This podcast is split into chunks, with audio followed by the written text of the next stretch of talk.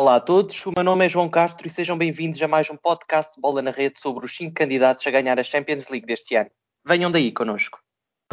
Podcast de opinião é mesmo aqui, no Bola na Rede. Bola na Rede, onde a tua opinião conta.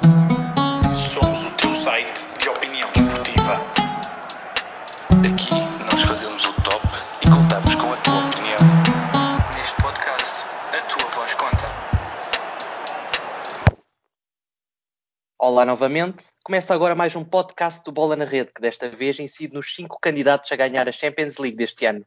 Comigo tem Diogo Soares Loureiro, Mário Fernandes e Afonso Santos. Olá aos três, sejam bem-vindos uh, aqui a mais um podcast uh, do Bola na Rede, que incide precisamente naqueles que podem ser os próximos vencedores uh, da edição milionária. Começo precisamente por ti, Diogo. Obrigado por estares aqui uh, connosco. Começo por te perguntar ainda perguntas gerais acerca da, da, próxima competição que nos espera, a próxima Champions League, e sobre também a pandemia que, afeta, que está a afetar o futebol também a nível global. Achas que, achas que o Covid-19 e a pandemia que enfrentamos pode trazer surpresas nos habituais candidatos a vencer a Champions League? Uh, olá João, olá Mário, olá Afonso. Para mim também, uh, olá a todos os nossos ouvintes. Para mim é obviamente um, um gosto estar aqui. Boa pergunta. É fazermos este, este exercício de adivinhação relativamente aos candidatos por si só já não é tarefa fácil. E, e tendo em conta o ano em que estamos, a conjuntura em que estamos, ainda mais difícil uh, se torna. Sabemos perfeitamente que há muitas equipas que, que pelo facto de jogarem com, com os seus adeptos e, e nos seus estádios conseguem criar ambientes que muitas vezes, obviamente, as tornam ainda mais favoritas, e isso é um, é um cenário que, até pelo número de casos que continuam a aumentar, parece cada vez mais longe de acontecer, não obstante a UEFA para já estar, estar a prever uma ocupação de 30%, mas uh, não sei até que ponto, continuando a aumentar os casos desta forma, isso não vai acabar também por, uh, por ser cancelado.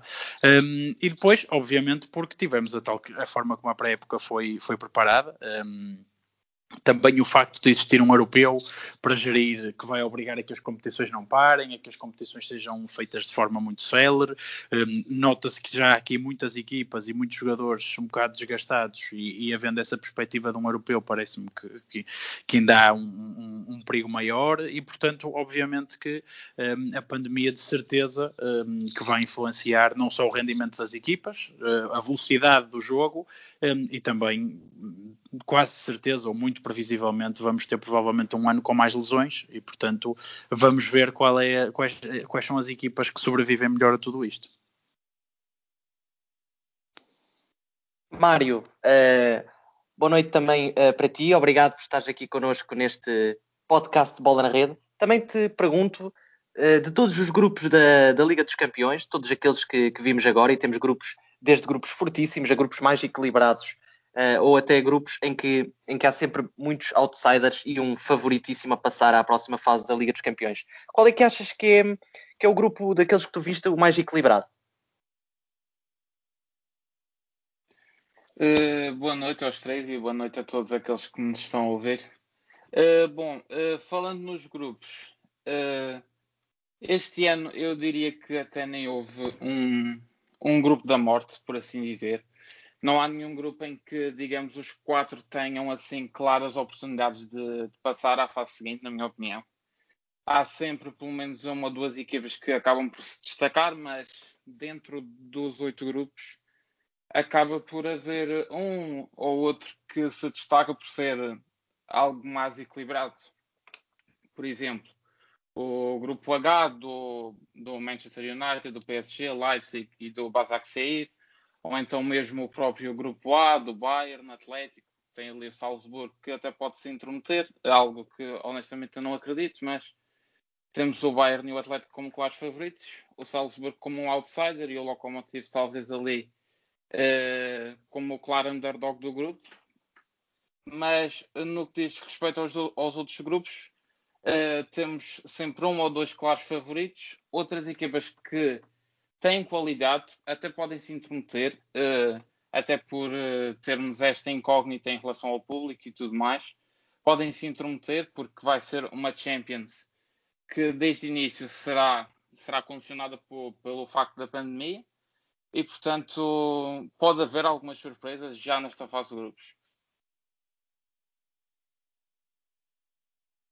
E agora passamos para o nosso terceiro comentador, aqui Bola na Rede, uh, presente aqui no nosso podcast. Fala então com Afonso Santos. Afonso, deixo também a terceira pergunta antes de avançarmos para aquilo que é o tema principal deste podcast, que é os top 5 elaborado por cada um dos nossos comentadores sobre uh, os possíveis candidatos à conquista final da Liga dos Campeões. E falo-te da única equipa portuguesa, do representante português uh, na, na, na, Liga dos Campeões, apesar de termos muitos treinadores portugueses e jogadores portugueses a atuar lá.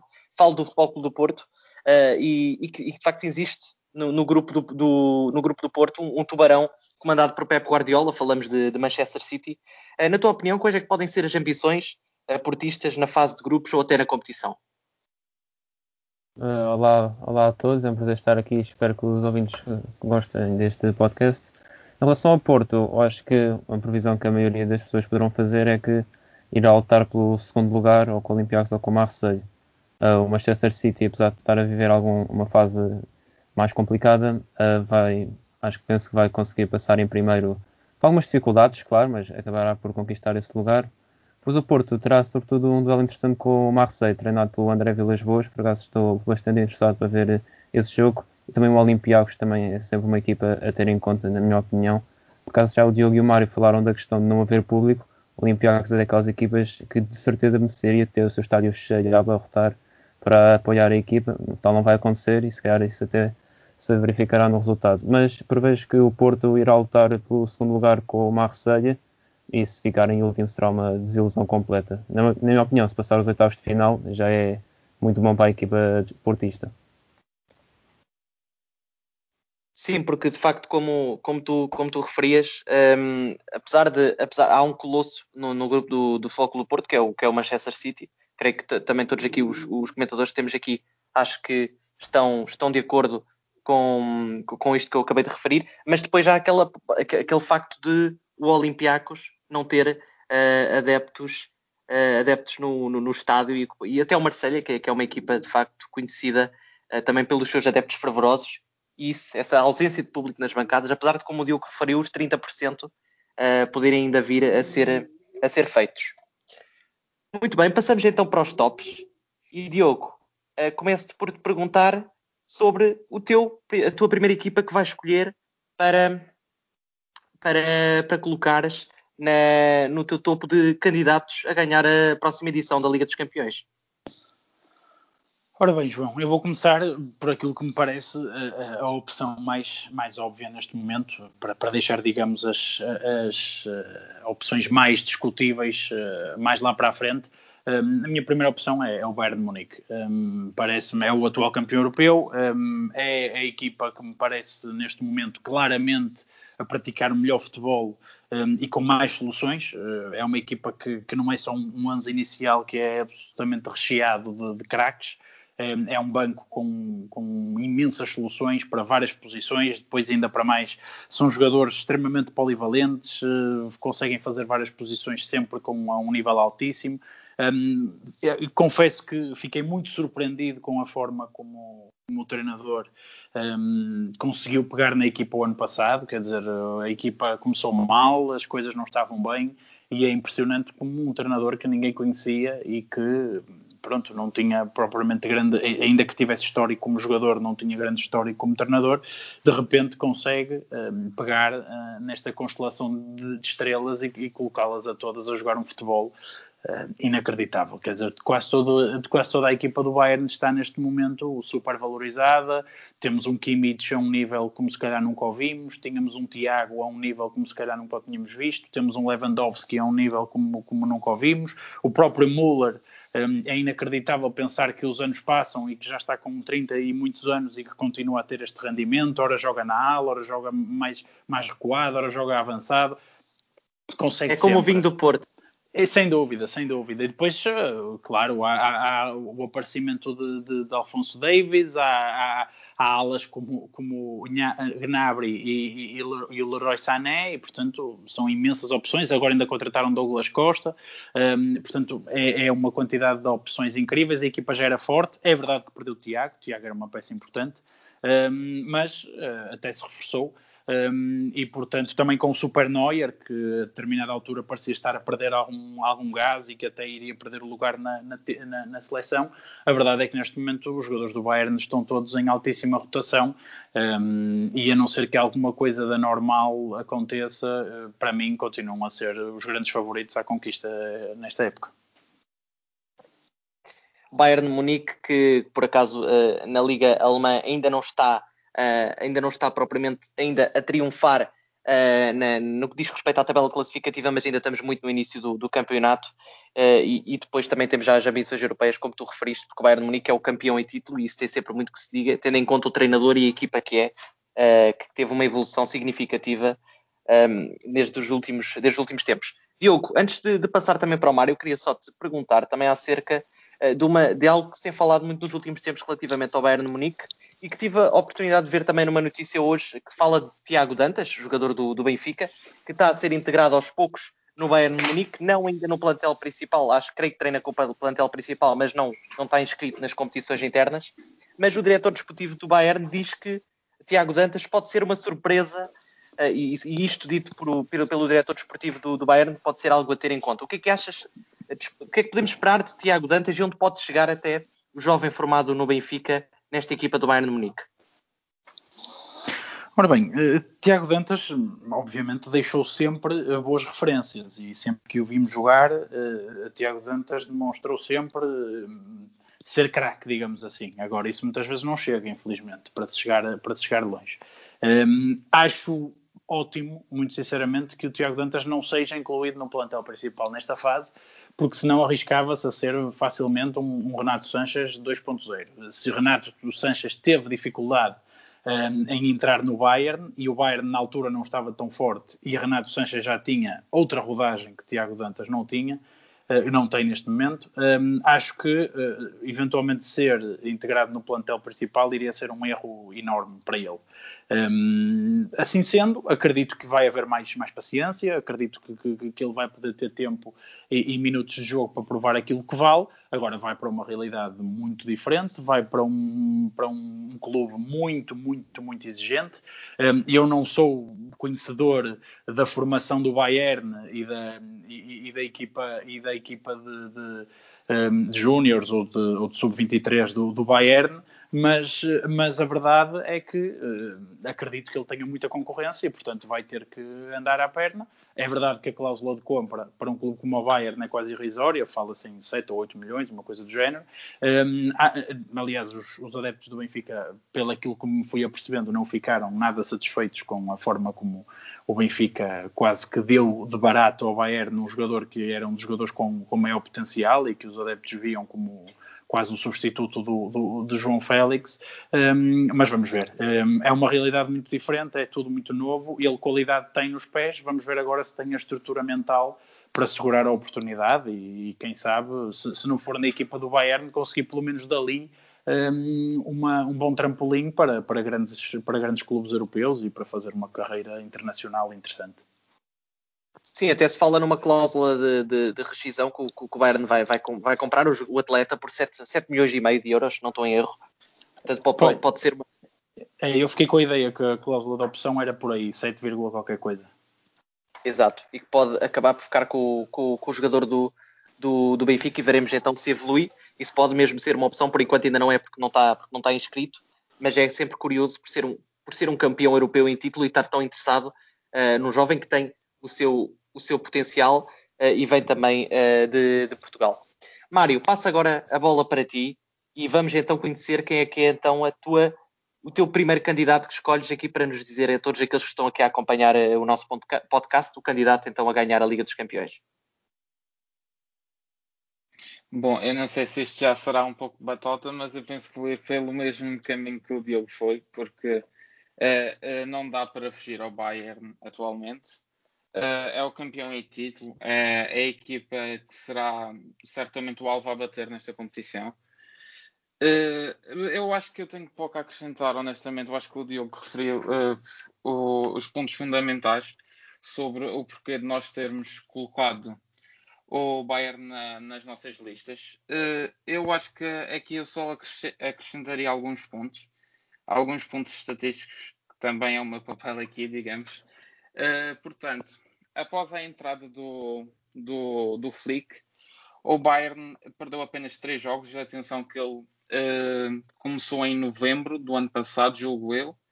Ou seja, tem menos de um ano, perdeu três jogos e marcou quatro ou mais golos por, em 18 ocasiões. Algo que é uh, extraordinário. Ou seja, em menos de um ano, 11 meses e pouco, consegue marcar quatro ou mais golos 18 vezes.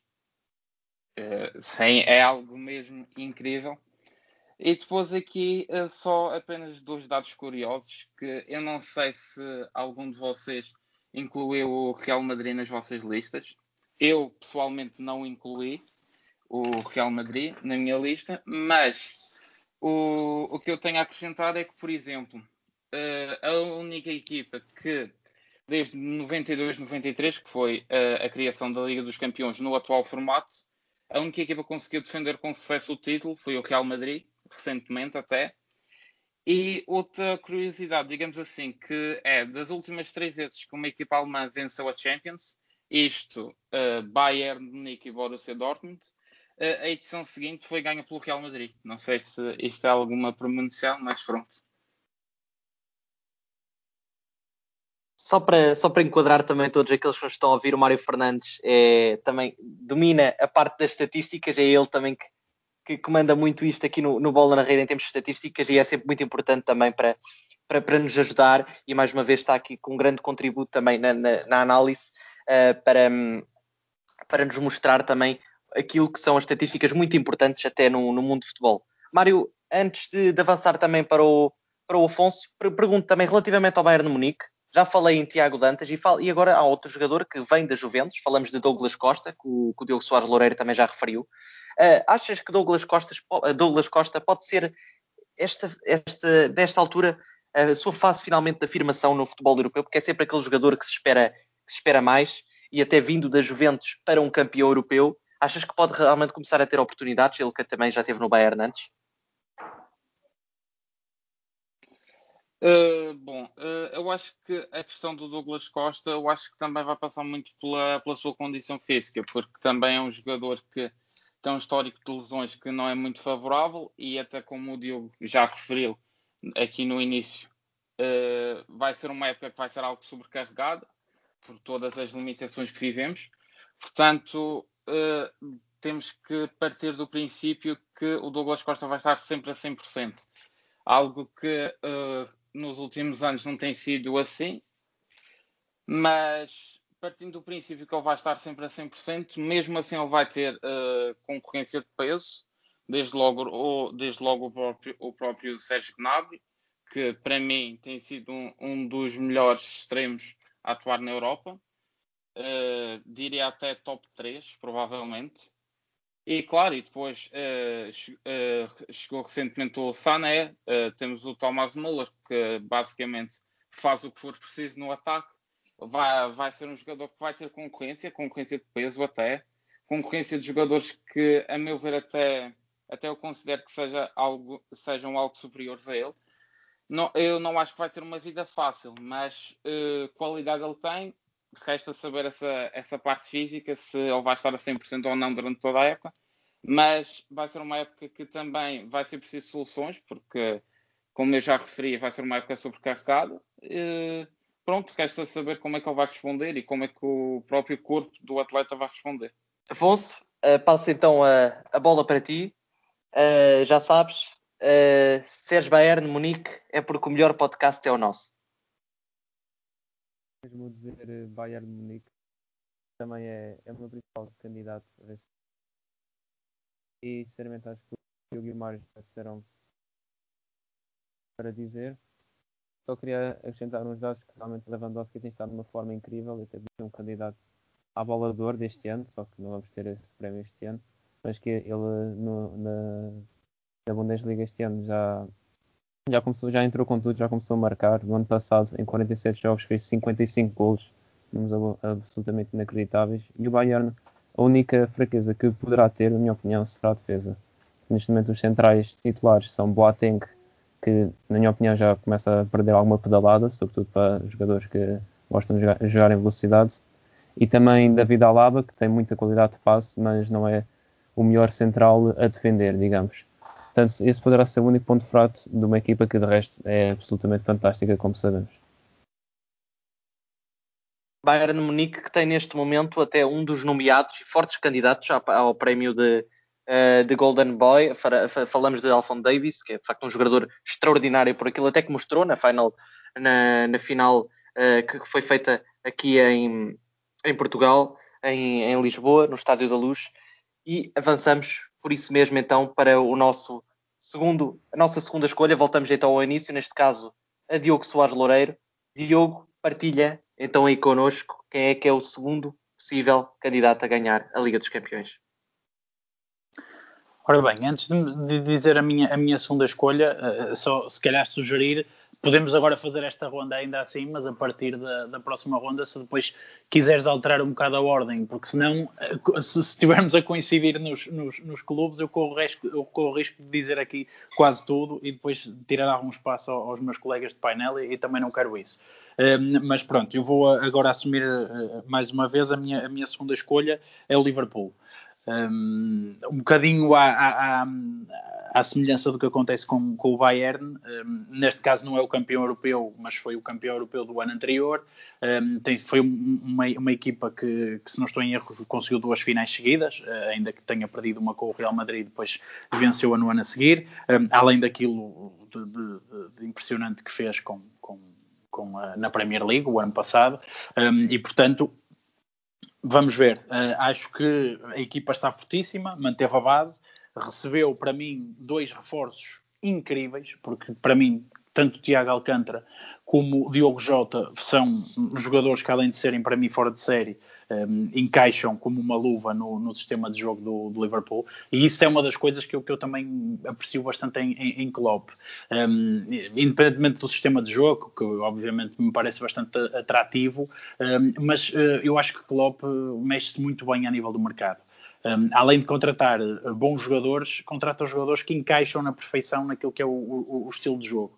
Um, se calhar a única exceção, e, e, mesmo aí parecia um jogador que ia encaixar, mas que de alguma forma teve alguma dificuldade de adaptação, foi Shaqiri.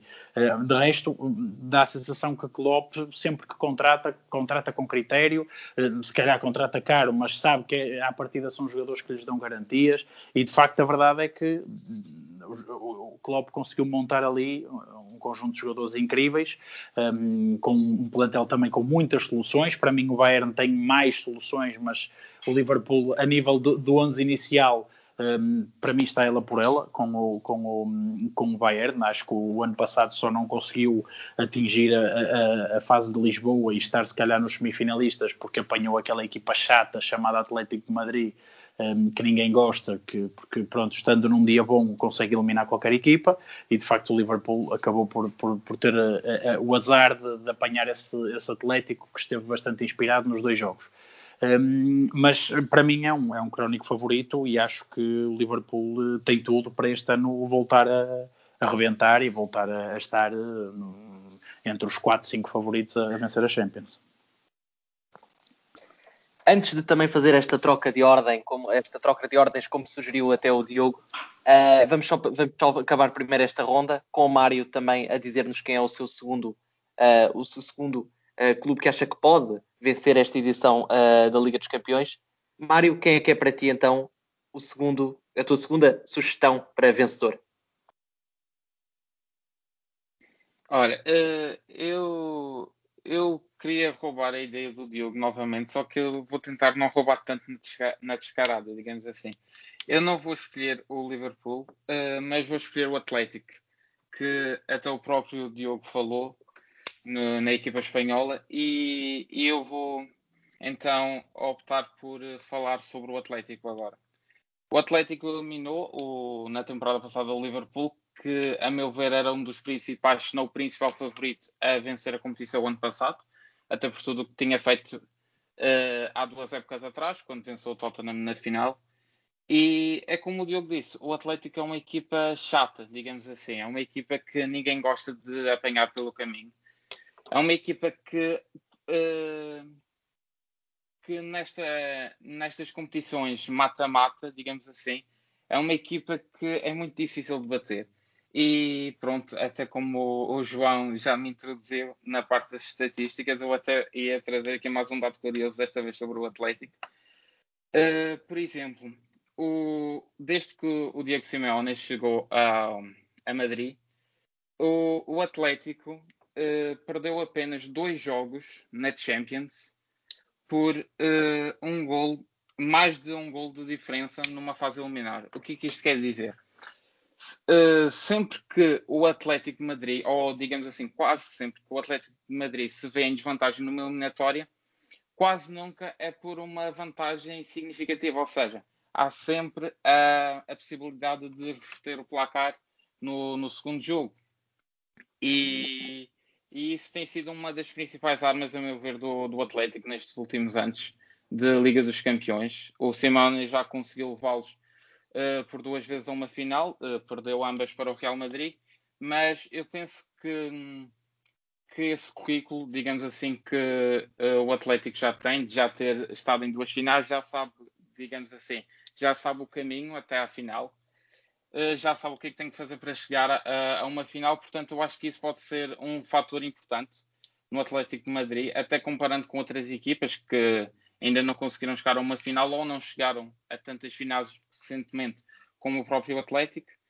Uh, pode ser um fator diferenciador e que favoreça a equipa de Diego Simeone. Dizer que não é, a meu ver, o melhor Atlético dos últimos anos. Eu acho que nem se aproxima disso.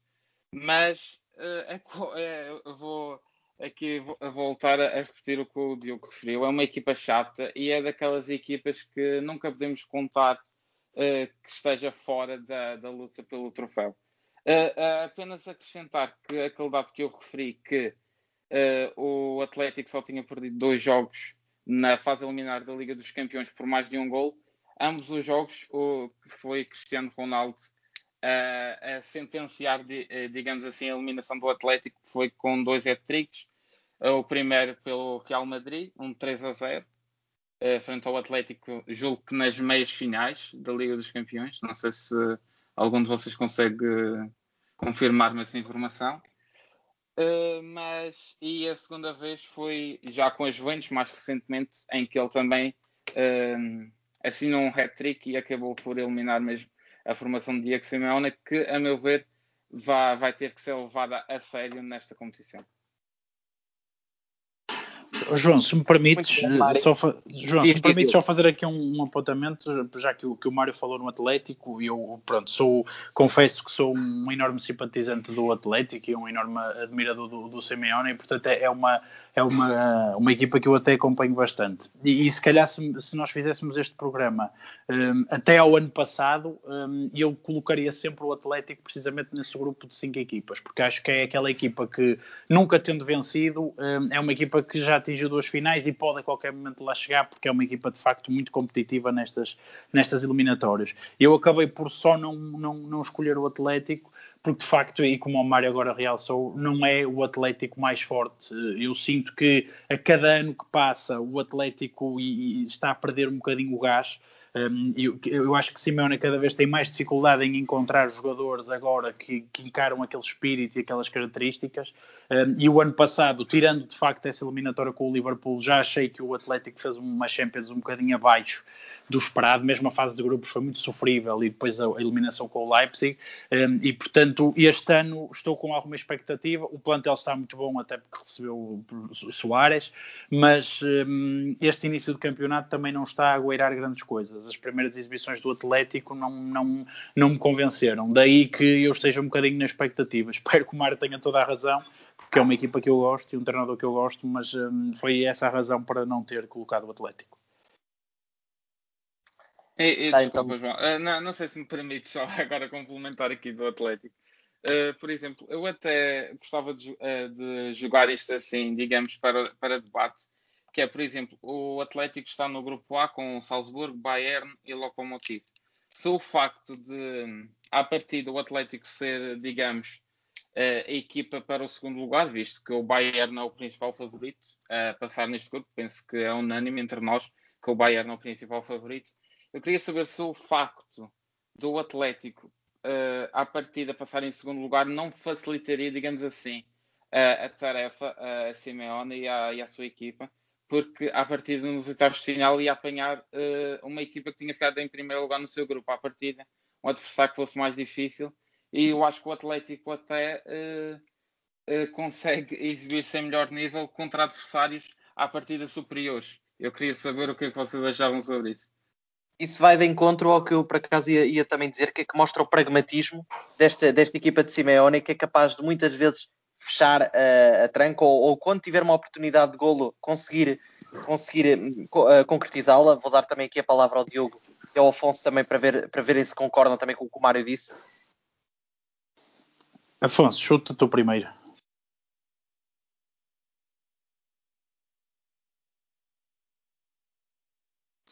Acho que ele não me ouviu. Afonso, fala. Isso. Estava com o microfone desligado. Uh, eu não concordo com o que o Mário disse, muito francamente. Mais que o Atlético seja candidato a vencer a Champions League.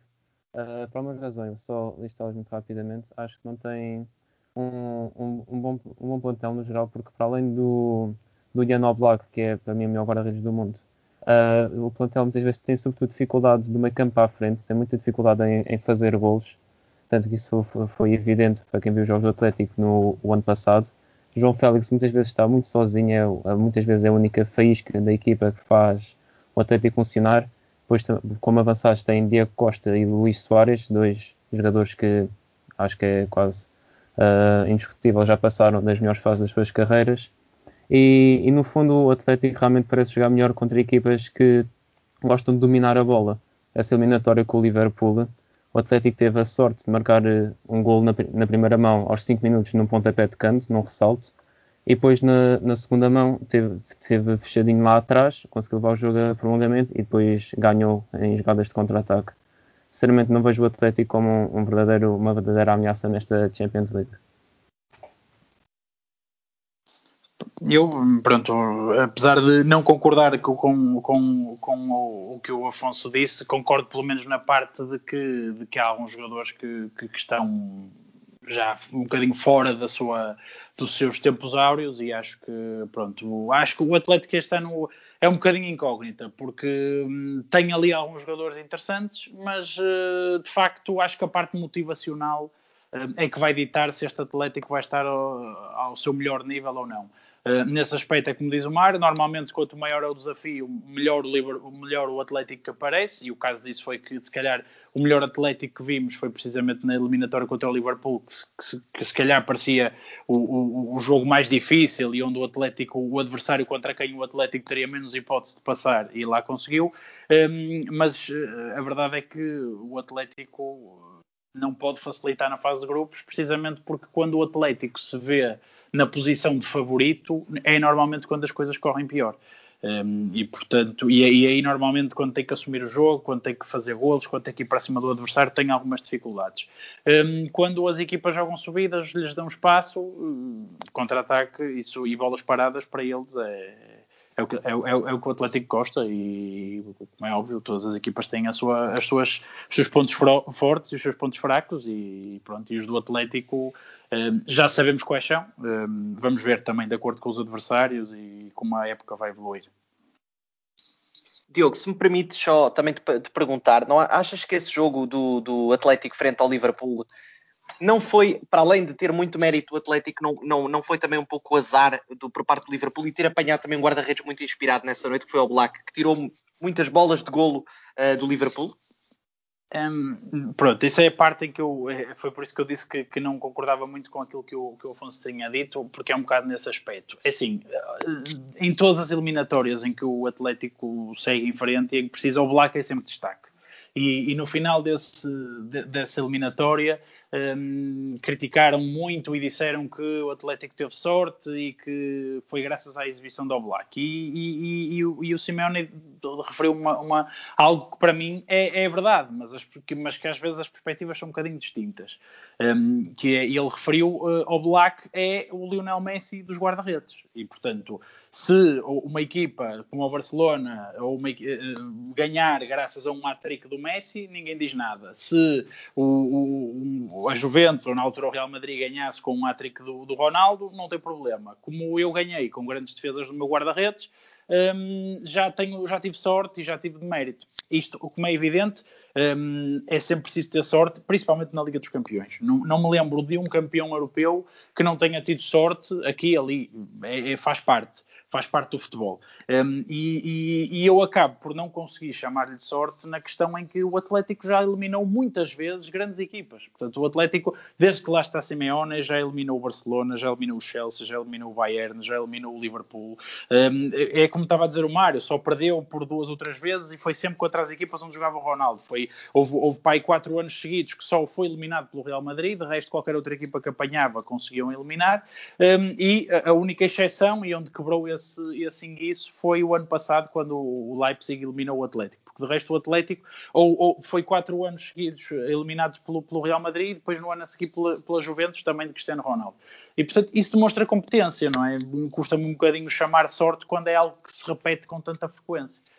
Agora, que é inequívoco que está a perder algum gás, isso, isso sim, isso está, e, e acho que cada vez vai ter mais dificuldade, porque isto é como tudo, da mesma forma que o, também o modelo do Pep Guardiola, ao fim de algum tempo, começou a, a ser mais fácil de contrariar e deixou de ter a mesma arrogância e o mesmo domínio que tinha, também o modelo de Simeone, depois de seis anos no mesmo clube, é muito tempo.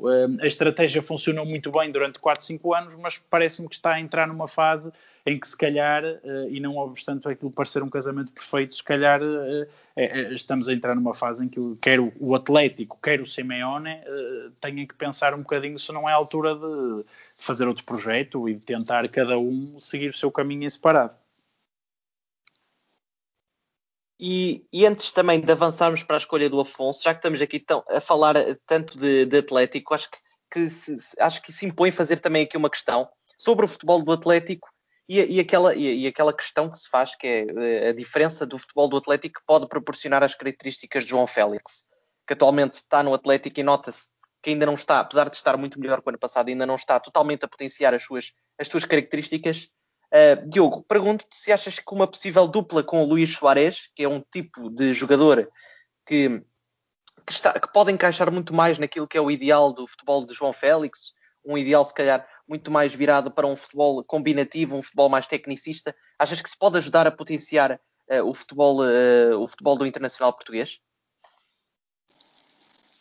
Ter, ter jogadores de qualidade ao lado acho que ajuda sempre. Agora, se tu me perguntares, eu acho que dificuldade. E, e atenção, que isto é absolutamente um palpite pessoal e, e, e, espero estar errado, porque obviamente não só gosto do Atlético, como é um jogador português e portanto eu, eu quero que tenham o máximo sucesso. Mas. Uh, muito sinceramente, se tu me perguntares, eu duvido que o João Félix vá em alguma altura verdadeiramente uh, mostrar toda a sua qualidade e todo o seu potencial no, no Atlético de Madrid.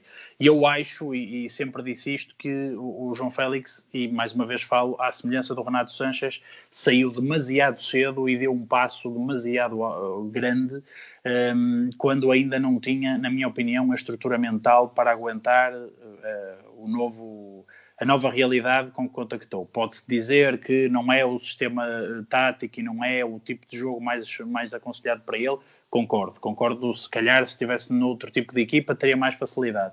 Mas, hum, quer dizer, mas Renato Sanches também foi para um futebol ofensivo, também foi para um futebol de posse, algo que até estava habituado e também teve dificuldades. são realidades muito diferentes e, e muito sinceramente, Uh, ainda ontem, João Félix, e em toda esta jornada da seleção nacional, João Félix para mim desiludiu-me bastante. Um, acho um jogador sem confiança, acho um jogador com uma, que tenta assumir, mas que acaba por depois, na realidade, lhe tremer um bocadinho as pernas. E, e numa opinião que é muito pessoal, e obviamente respeito quem, quem, quem, não, quem não concorda com isso, acho mesmo que João Félix vai ter de dar um passo atrás para eventualmente voltar a encontrar-se, porque enquanto continuar a este nível e com aquele carimbo dos 120 milhões, que queira se quer, quer se queira, quer não, tem um peso enorme. Acho que João Félix vai ter muita dificuldade em, em ganhar o seu espaço, quer no Atlético, quer na seleção. Mário, achas que esse passo atrás pode ser um regresso, um eventual regresso ao Benfica? Eu honestamente não, não, não vejo porque descartar essa, essa opção. Uh, eu penso que talvez fosse da, da vontade do próprio jogador. Eu penso que ele talvez fosse uh, bem acolhido no Benfica, até não só pela estrutura, mas eu penso que os adeptos eu acho que gostariam de recebê-lo de volta. eu concordo praticamente com, com tudo o que que o Diogo acabou de referir ou a questão de ter sido talvez um pouco cedo demais do, do nosso futebol, uh, o facto também não ter escolhido, talvez, não ter sabido escolher talvez uh, a equipa certa ou o estilo de jogo certo para, para que pudesse crescer. Eu penso que isso tudo acabou por culminar nesta, neste questionamento que várias vezes uh, as pessoas acabam por colocar à, à capacidade e à qualidade do João Félix, porque eu acho que apesar de tudo é um acho que é uma das grandes promessas não só do, do futebol português como do futebol mundial penso que ele tem uh, uma qualidade enorme e, e eu acho que uh, o facto de estarmos aqui agora a questionar uh, o João Félix eu acho que acaba por provar que a escolha dele não foi a mais acertada até em termos de timing e bem como em termos de escolha mesmo de clube propriamente dito. Muito bem, está aqui então, encerramos por enquanto o tema Atlético para continuar o principal tema deste podcast, que é os cinco candidatos a ganhar eh, a Liga dos Campeões. E passamos então agora para o segundo candidato na visão de Afonso, do Afonso Santos. Afonso, quem é que é então, para ti, o segundo, a segunda opção que pode ganhar então esta próxima edição da Liga Milionária? Ok, então, só para esclarecer eu, a ordem, porque eu, pelo menos, todos os meus clubes não quer dizer que acho ser o mais ou menos favorito a ganhar. Tanto só para variar aqui um pouco a conversa, vou dizer que um dos meus candidatos no top 5 é a Atalanta, e muito devido ao seu poderio ofensivo. Eles realmente são uma máquina incrível de fazer gols. No ano passado, na Série A, marcaram 98, foi um recorde da competição e este ano já estão, já estão a ver se vão, se vão bater essa marca, porque em três jogos já marcaram 13. É absolutamente fantástico. Tem jogadores incríveis como Zapata, Ilicic, Muriel. Todos eles marcaram mais de 15 golos na época passada. Mas a verdadeira estrela é Papo Gomes. É mesmo uh, o, que faz, o jogador que faz a máquina toda funcionar e é um verdadeiro capitão, líder em campo. Que de resto, este ano também na Série A, em três jogos, já marcou quatro vezes e assistiu duas. O único problema da Atalanta, na minha opinião, é, é a defesa. No ano passado sofreram 48 golos na Série A, que é francamente bastante. E, e sobretudo não têm um guarda-redes de, de, grande nível. E se calhar poderá ser por aí que eles não, não conseguirão chegar longe na Champions. Acabei por escolhê-los porque eles realmente costumam marcar imensos golos, mas se não resolverem o problema da defesa, e sobretudo com os guarda-redes que têm, que de resto não se reforçaram nessa posição, Uh, não, infelizmente não conseguiram chegar longe, mas, mas, mas mereciam porque jogam como ninguém atualmente no futebol europeu. Muito bem. Está então visto aqui, tirada aqui uma, uma, bomba aqui para os nossos, para os nossos, para os nossos uh, candidatos a ganhar a Liga dos Campeões do, do, do, Afonso, e eu acho que isto até merece aqui um debate, e pergunto já aqui, lança ao Diogo, se o Diogo, apesar, uh, se, pergunto ao Diogo se por acaso colocou a Atalanta também nas suas opções, e, e se pensaria, se teve alguma dúvida, e se pensaria em colocar a Atalanta? Diogo. Bem, isto é engraçado porque já no, no último podcast que tivemos aqui, a, a, a, semana passada, falamos precisamente da Atalanta e eu confessei-me também um, um grande fã da, da, Atalanta. Depois eu e o Afonso temos que, temos que trocar o número para falar da Atalanta quando a Atalanta estiver a jogar, porque são aqui dois, dois grandes fãs. Um, concordo com quase tudo aquilo que o, que, o, que o Afonso disse, só não concordo no aspecto de que, infelizmente, não os consigo colocar como, como favoritos, porque apesar de tudo, um, acho que, uh, apesar da, da, da Atalanta, sem dúvida, neste momento, ser das equipas que oferece um cardápio e uma qualidade de jogo espetacular, a forma como os jogadores jogam, o sistema tático, o entrosamento, a experiência do treinador, tudo parece estar no sítio certo, hum, mas infelizmente para ganhar a Liga dos Campeões eu acho que é preciso ainda algo mais que a Atalanta não tem, hum, desde logo porque eu acho que a experiência é absolutamente decisiva. Hum, e nós cada vez mais estamos a caminhar para uma fase em que fora daquele grupo dos vá, seis, sete equipas crónicas campeãs e, e candidatas, um, dificilmente outra equipa conseguirá uh, ganhar a Champions. Uh, para se ver, uh, o, o, exemplo mais claro disso é que quando entramos, quando entramos precisamente na Final Eight em Lisboa, hum, eu se não estou em erro, só tínhamos uma equipa que tinha sido campeã europeia, um, que era precisamente o Bayern de Munique, Uh, e curiosamente foi essa única equipa que acabou por se sagrar novamente campeão europeu. Portanto, a determinada altura, quando houve aquela Final Eight em Lisboa, um, com sete equipas que nunca tinham vencido o troféu, parecia que havia ali uma probabilidade alta de, de, de, de facto podermos. Hum, eu agora estou a dizer isto, mas estou a pensar e disse mal, porque são duas: era o Bayern e o, e o Barcelona. Depois é que se eliminaram logo e ficou, e ficou só uma, assim é que é. Mas de qualquer modo, um, foi de facto uma, um ano em que parecia que podia haver, haver, haver ali uma probabilidade maior de termos um campeão europeu novo mas a verdade é que acabamos por ter uh, os mesmos de sempre. E, e, acho que na Liga dos Campeões a experiência, o peso das camisolas, uh, às vezes algumas arbitragens que eu acho que também acabam por favorecer, não digo coisas escandalosas, mas que acabam por ter aquela, aquele tipo de, de arbitragem em que as equipas grandes um, conseguem ter maior domínio de jogo. Aquele apitar de faltas constantes que vai empurrando a equipa maior sempre para a área adversária. Há aqui um conjunto de, na minha opinião, de, de condicionantes que acabam sempre por colocar aqueles crónicos candidatos e, e por essa razão não pus a Atalanta, mas é, é, seria, seria um, favor que fariam ao futebol se a Atalanta com esta qualidade de jogo conseguisse ser campeã europeia pode não ser campeã europeia, mas pode também chegar a, a, a pontos de, de, prestígio, como chegou, por exemplo, o Mónaco de Leonardo Jardim uh, em, 2000, em 2015, 2016, ou até o próprio Ajax recentemente. São pontos que estão sempre lá perto, mas depois, como, como o Diogo acabou por referir, há sempre alguns fatores, há sempre aquele estofo, muitas vezes, de campeão que falta, ou algumas arbitragens também, como o Diogo referiu, apesar de não, não serem, apesar de não serem escandalosas. Afonso, Uh, passo para ti para agora revertermos a ordem e para apontares então mais um candidato que achas que pode ganhar esta próxima edição da Liga dos Campeões. Ora bem, eu diria que outro candidato que poderia ganhar esta edição, que até já foi falado ainda que brevemente, seria o Real Madrid. É, tem algumas razões para isso. Primeiro, é uma equipa, até como o Diogo acabou de referir a importância disso, com muita experiência nestas competições cheio de jogadores que já estão mais do que habituados a estas andanças, aliás, cheio de jogadores recheados de troféus da Liga dos Campeões. Tem, tá, tem estado a jogar um futebol eh, bastante bom, bastante atrativo, na, sobretudo na época passada na La Liga. Eles acabaram por ser eliminados pelo Manchester City na Liga do, dos Campeões, mas acho que eles podem ir longe porque uh, não há nenhum jogador que esteja assim, não me parece estar em má forma. Benzema tem estado inacreditável, tem sido mesmo a, a, máquina desta equipa, na minha opinião.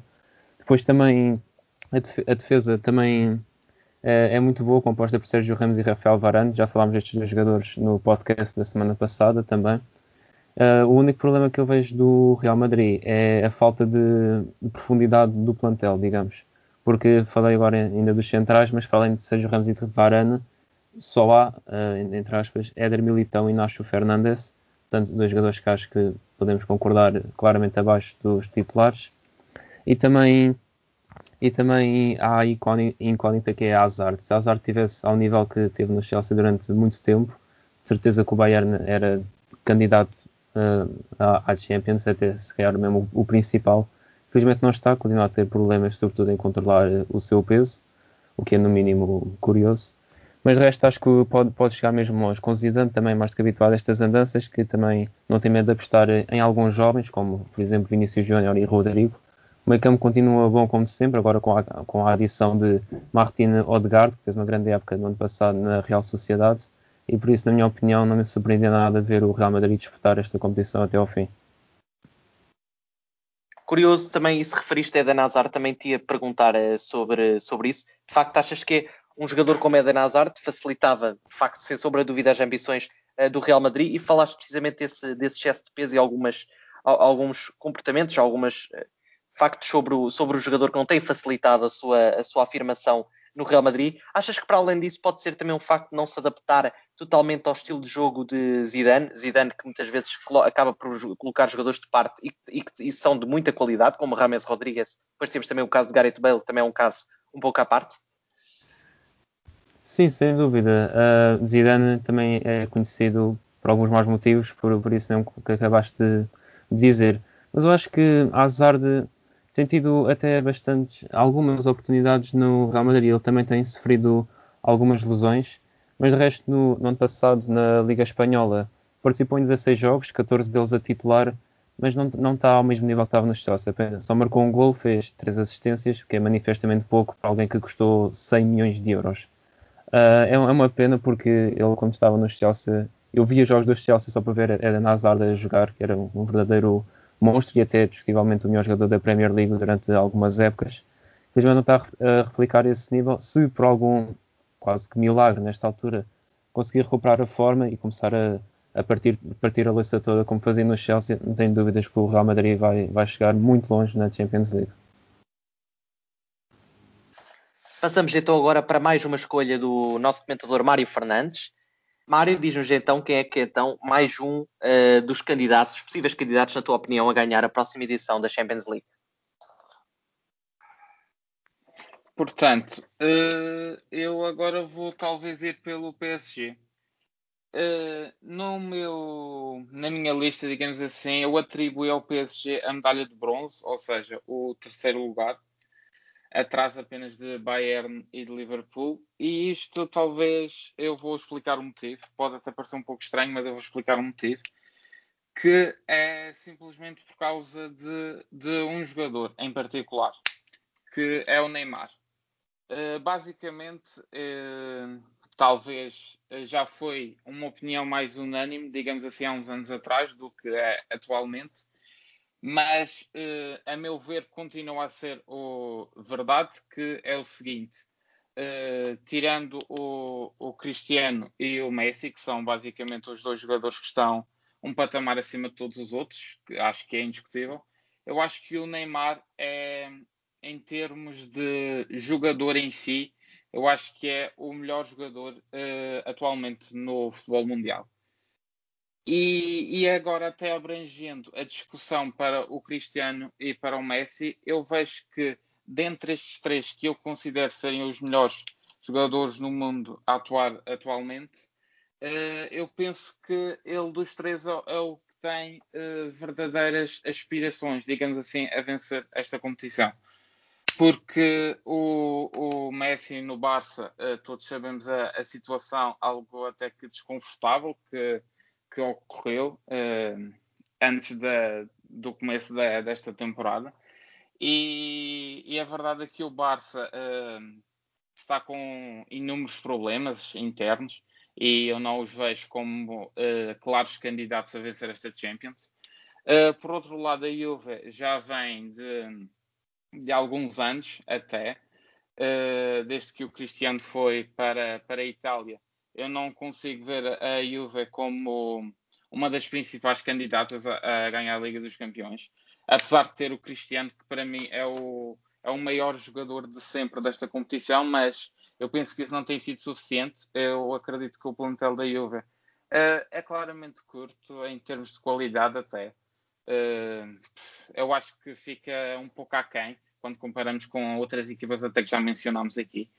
E, portanto, uh, destes três uh, jogadores que eu acho que são os melhores atualmente, eu acho que o Neymar e o PSG, consequentemente, são os que têm uh, melhores hipóteses de ganhar esta competição.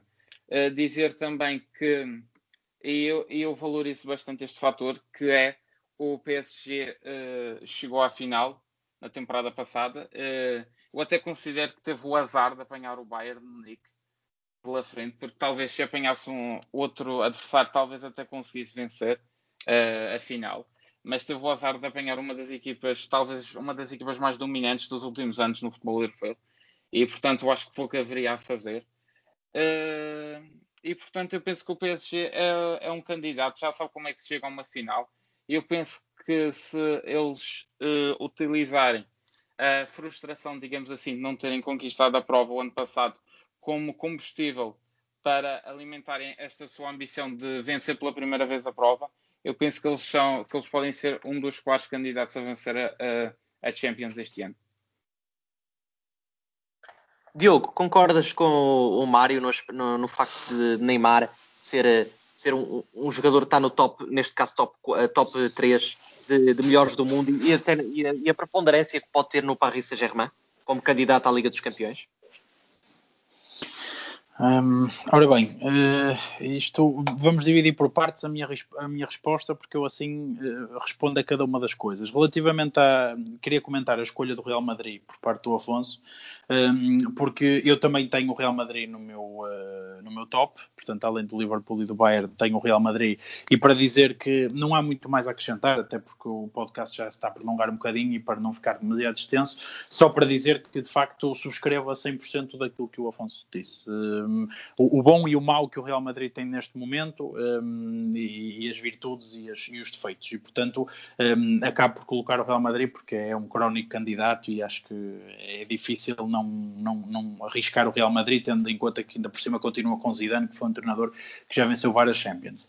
Relativamente um, depois à questão do, do, do Paris Saint-Germain e do Neymar, se me perguntares se eu acho que Neymar é dos três melhores jogadores do mundo, não acho de todo. Na minha opinião, eu, eu acho, obviamente, do ponto de vista técnico, o Neymar é muito bom e aí é seguramente para mim dos cinco melhores jogadores do mundo do ponto de vista técnico, mas acho que do ponto de vista mental lhe falta muita coisa. Um, acho que só joga quando lhe apetece, quando está motivado e, e, e portanto não consigo ter essa admiração um, porque eu quando olho para um jogador eh, admiro muito a parte técnica, mas também admiro muito o perfil, o, o espírito, a forma como, como o profissionalismo e, talvez por isso eh, eu entre Messi e Ronaldo e, e, Neymar sempre tive um claro favorito na minha cabeça que foi Ronaldo, eh, não que tecnicamente seja o melhor dos três, não, provavelmente até o pior dos três tecnicamente, mas porque sempre teve aquela mentalidade a juntar à qualidade que para mim fazem de, dele um, um jogador completo.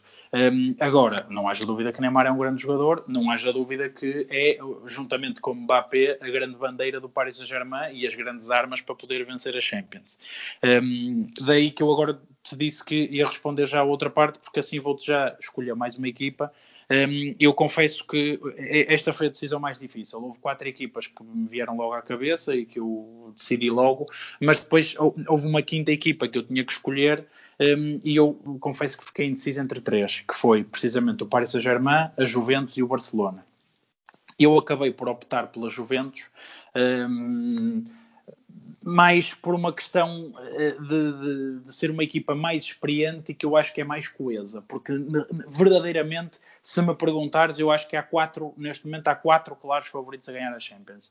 Eh, este quinto foi um bocadinho por ter que escolher cinco, um, porque o Barcelona foi exatamente como disse o Mário: demasiada confusão na pré-época, demasiada gente a ir embora, treinador novo, Messi com vontade de ir embora e, portanto, não sabemos ao longo da época que consequências é que isto vai ter, se ele, entretanto, não vai amoar outra vez. E, portanto, só por essa razão eu não ponho o, Barcelona. É demasiada incógnita, é demasiada coisa nova e nós não sabemos o que é que vai sair dali. Relativamente ao Paris Saint-Germain, do ponto de vista individual, muito bem. Este ano na Champions muito pela positiva, até porque eu achei achei que com as paragens para a pandemia e o facto de, de em França terem ficado muitos meses sem competir, eu achei que o Paris Saint-Germain, do ponto de vista físico, não ia ter grandes condições na, na Champions e, e provou-se exatamente o contrário. Estava muito fresco e com muita qualidade e, e subscrevo aquilo que disse o Mar. Acho que se não tivesse apanhado o Bayern na, na final, muito provavelmente tinha, tinha conseguido ganhar a Champions e este teria sido o grande ano.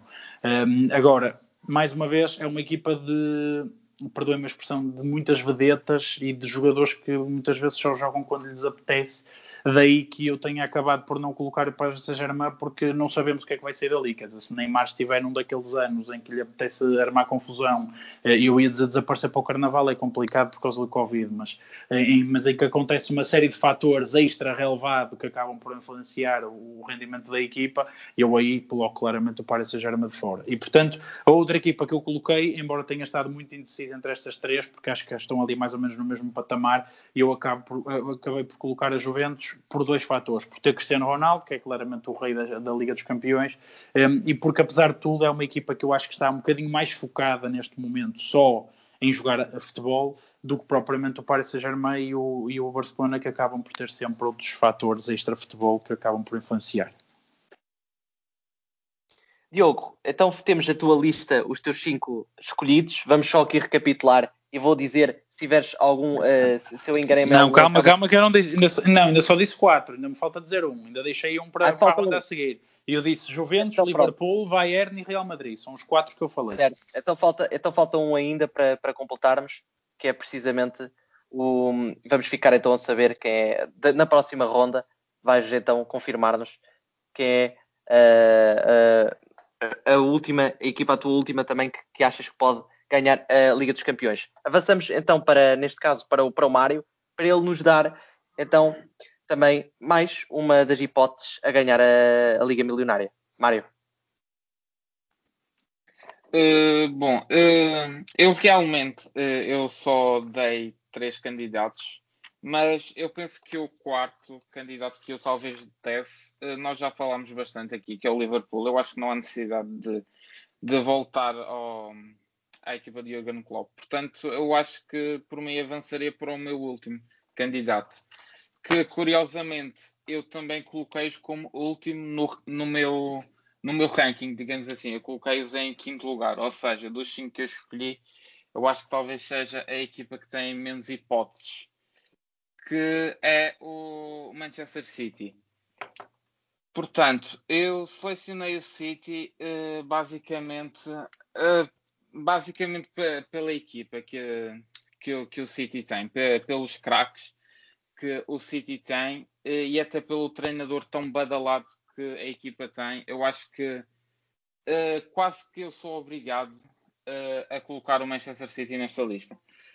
Uh, são muitos milhões, época após época, investidos e até agora viu-se pouco retorno em termos em termos de Liga dos Campeões, em termos internos até têm sido campeões e, e, têm, e quando não são campeões andam sempre uh, na luta pelo título, portanto a nível interno nem há muito a dizer sobre Guardiola e o City, mas agora em termos de Liga dos Campeões uh, eu acho que o cenário é completamente oposto. Uh, tem somado eliminações que eu não vou utilizar a palavra humilhantes, mas vou utilizar a palavra surpreendentes para talvez amenizar um pouco, mas, uh, por exemplo, uh, é eliminado pelo Lyon, uh, com todo o respeito pelo Lyon, mas eu acho que uma equipa como o City, que tem o investimento que tem, que tem o treinador que tem, que tem um, provavelmente um dos melhores médios do mundo, que é o Kevin De Bruyne, tem um Sterling, tem um, um Agüero, tem um tem um, um Ederson na baliza, por exemplo. Eh, eu acho que não pode ser eliminado para, para uma equipa como o Lyon, independentemente das condições em que ocorreu o jogo, de ser num, em campo neutro, de ser uh, o jogo a uma mão, que sempre favorece uh, a equipa teoricamente mais fraca, mas eu penso que o City não pode ser eliminado por um Lyon. Uh, para além disso, desde que o Guardiola assume o comando técnico do, do City, por exemplo, em 17-18, é eliminado por um Liverpool que até chegaria à final, mas é eliminado no, por 5 a 1 no, no agregado da eliminatória. Ou seja, é uma, é uma desvantagem enorme, para, uh, tendo em conta que são duas equipas que, na, que, em termos teóricos, no papel, não são assim tão dispares. Portanto, uh, eu acho que tem sempre faltado aquele, talvez aquele fator X ao, ao Manchester City, eu honestamente eu coloquei-os até um pouco à, à, imagem que o Diogo referiu. Uh, eu não acredito uh, realmente que o Manchester City possa vencer a Liga dos Campeões, a não ser que, sei lá, todos os astros se alinhem. Mas eu acabei por colocar mesmo como a última opção, uh, porque realmente, devido a todo o investimento que tem tido ao longo dos anos, eu acho que eles têm que se assumir verdadeiramente como candidatos, não só no papel, mas também chegar a, a fases decisivas, a fases mais avançadas da prova. Uh, o Manchester City, uh, com o Guardiola, nunca passou dos quartos de final. É algo incrível, uh, tendo em conta o investimento que tem sido feito naquela equipa, como é que não se, em quatro épocas, não, como é que não se consegue ultrapassar os quartos de final? É, é incrível. Portanto, eu acho que é mesmo só isto. Eh, que eu tenho a dizer sobre o Manchester City é como eu referi, eu não acredito realmente que possam uh, ganhar a Liga dos Campeões, eles são mesmo aqui o meu verdadeiro underdog da, da minha lista de candidatos. Muito bem, Mário. Fica então a tua lista de candidatos completa. Já vamos a ver uh, também revê-la uh, e rever também fazer uma revisão geral. Mas antes de mais, vamos só pedir também ao Afonso que complete a sua lista antes de passarmos também para a última do Diogo. Afonso, quem, quem são então os últimos candidatos também que estão na tua lista? Por acaso são duas equipas que já falámos, por acaso não, mas que já falámos uh, hoje, portanto prometo ser breve.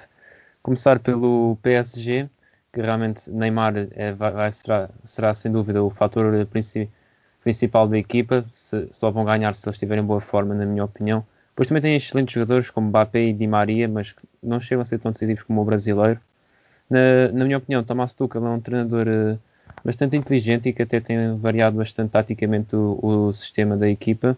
Isso também poderá ajudar em certos, em certos jogos mais complicados. E só queria destacar também mais um jogador, para fugir ao, ao, à conversa do costume quando se fala do PSG, que é Presnel Kimpembe. O jogador tem vindo a afirmar-se como o defesa central e até próximo capitão do Paris Saint-Germain. Só que, na minha opinião, para o PSG falta um ponta de lança matador. Neste momento tem Uh, e Mário, Mário Icardi, que sinceramente não está na melhor forma da sua, da sua carreira. E também falta alguma profundidade do plantel, porque se vamos ver o plantel do PSG, além do 11 inicial, não tem muitos mais uh, jogadores que possam decidir o jogo. Depois o outro candidato que pus, e para terminar a minha lista, é o, o Liverpool. Tem um, um, trio ofensivo absolutamente fantástico e que até foi reforçado este verão com Diogo Jota e também já lá está Minamino, portanto a profundidade não é um problema. Também tem um meio campo muito sólido, muito forte, muito combativo, que só aumentou de qualidade uh, com uh, a chegada de Tiago Alcântara. Na minha, na minha opinião, a, a, posição de defesa central é que preocupa, porque os laterais também são excelentes, Robertson e Arnold, só que Van Dijk parece já não estar a, ao seu melhor nível, e pode ser um bocado prematuro dizer isto, mas é a impressão que dá. E na minha opinião, Joe Gomes, que costumava ser o parceiro do holandês, uh, na minha opinião é muito propenso a erros e não está simplesmente uh, preparado para jogar uh, futebol ao mais alto nível, tanto que até o Klopp já está a ponderar por Fabinho na posição de central. E depois também o que tem danificado as performances do Liverpool em alguns jogos é quando Alisson está lesionado. Alisson é um guarda-redes absolutamente fabuloso que, como já disse aqui, não, não é o melhor do mundo, para mim é o Black, mas Alisson é de certeza o segundo. E quando não está Alisson, está Adrian, que simplesmente comete, é muito propenso ao erro. Uh, já quando ele é titular, o Liverpool normalmente sofre golos e não é por acaso, porque quando Alisson é titular está, está a ganhar prémios de, de jogos sem sofrer golos na Premier League. Portanto, são essa, é, fica assim a minha lista de candidatos completa. Cada, cada um, por acaso, tem um, os seus pontos fracos na defesa, mas veremos o que é que a competição nos reservará. Muito bem, está mais uma lista completa e agora, como iniciou, vai também dar um mote final ao Diogo para nos revelar então a sua última escolha. É, também não há muita surpresa, eu acabei por, por pôr o Manchester City. Um, eu, se calhar, um bocadinho mais convencido do que o Mário, não, não os acho assim tão underdogs, mas o, o que esteve na base da minha escolha foi mais ou menos o, os mesmos fatores. Um, estamos a falar de um plantel super recheado, estamos a falar de um treinador muito experiente que de facto estranha-se um, que esteja a ter tantas dificuldades na, na, Champions, quando, quando se viu o Guardiola assinar pelo City, se calhar toda a gente pensou que num prazo máximo de 2, 3 anos o, o, City acabaria por conseguir ser, ser campeão europeu, mas a verdade é que não passar dos quartos de final é, é um bocadinho decepcionante. Um, pronto, eu continuo a achar que apesar de tudo estão naqueles 4, 5 favoritos, até porque me parece que é uma obsessão que o City tem neste momento. Só que isso acho que pode acabar por ser um bocadinho contraproducente, porque parece que o City vive um bocadinho obcecado com a questão da Champions e com o investimento para a Champions, um, e depois o que acontece é que acaba por jogar de tal maneira pressionado naquela competição que hum, muitas vezes comete erros. A, eliminação, a eliminação com, com, o Lyon, por exemplo, aquele, aquele falhanço do Sterling é uma coisa absolutamente inacreditável, que se calhar o Sterling em qualquer outro jogo marcava, mas de facto a pressão é tanta para que a coisa corra bem na, na, na Liga dos Campeões que acabamos por ver certos erros individuais dos jogadores até eh, que não são muito, muito compreensíveis. Mas pronto, a minha lista acaba por, por ficar fechada com, com, na minha opinião, quatro candidatos que eu acredito seriamente que, que, que possam lá chegar e depois o, a Juventus um bocadinho como underdog, pronto, porque tem Cristiano Ronaldo e, por, e vamos ver o que, é que, o que é que sai daí, mas pronto, vai mais ou menos ao encontro das, das escolhas do, dos meus colegas. Muito bem, damos então por concluído este top de, de, do Diogo Soares Loureiro, do uh, Mário Fernandes e do Afonso uh, Santos. Recordar então do Diogo, e, e corrijam-me se estiver enganado, Diogo Soares Loureiro elegeu o Bayern Munique, Real Madrid, Liverpool, Manchester City e Juventus.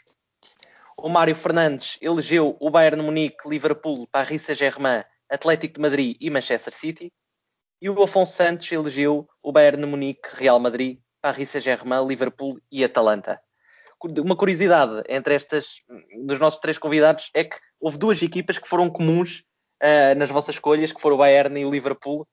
Uh, curiosamente, os dois últimos vencedores das duas últimas edições da Liga dos Campeões, portanto é um dado uh, muito curioso. Não me estou aqui a meter com o Mário Fernandes nas estatísticas, mas é, mas é de facto um, dado, um dado também relevante neste podcast. Quero então agradecer ao Diogo, ao Afonso Santos e ao Mário Fernandes por terem estado aqui comigo em mais um podcast de Bola na Rede. Muito obrigado uh, aos três. Já sabem, continuem a acompanhar os podcasts de Bola na Rede aqui no nosso Spotify uh, do Bola na Rede. Também as nossas uh, redes sociais, desde o Facebook ao, ao Instagram. E também subscrever, como é óbvio, o nosso canal no YouTube para os nossos lives semanais e ao longo também durante a semana com diferentes conteúdos. Bola na Rede TV aí está. Muito obrigado a todos e um grande abraço. Obrigado, boa noite, um abraço. Podcast de opinião é mesmo aqui, no Bola na Rede. Bola na Rede, onde a tua opinião conta.